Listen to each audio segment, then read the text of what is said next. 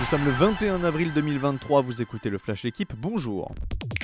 Il n'y a plus d'équipe française en Coupe d'Europe. L'OGC Nice a pris la porte de la Ligue Europa Conférence hier soir. L'ouverture du score de Gaëtan Laborde n'a pas été suivie d'effet.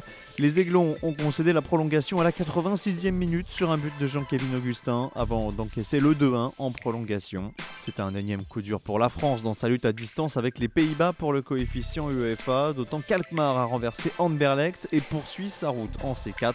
A noter qu'en Ligue Europa, Séville a sorti Manchester United et que la Juve s'est qualifiée face au Sporting. C'est le choc des extrêmes en Ligue 1. Angers dernier reçoit le Paris Saint-Germain, leader ce soir en ouverture de la 32e journée. Paris a l'occasion de repousser provisoirement l'Olympique de Marseille à 11 points en attendant l'Olympico de dimanche et surtout d'enchaîner un troisième succès consécutif en pleine tourmente pour le coach Christophe Galtier.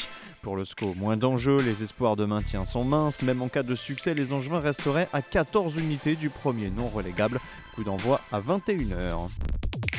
Rafael Nadal sera-t-il en mesure de s'aligner à Roland Garros? La question se pose car l'Espagnol inquiète. Déjà forfait pour Monte Carlo et Barcelone, Nadal ne participera pas non plus au tournoi de Madrid.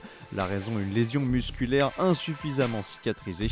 Pour rappel, le Mallorquin n'a toujours pas disputé le moindre match sur terre battue cette saison. Il ne lui restera que Rome, Lyon ou Genève comme seul tournoi possible de préparation pour le deuxième grand chelem de la saison.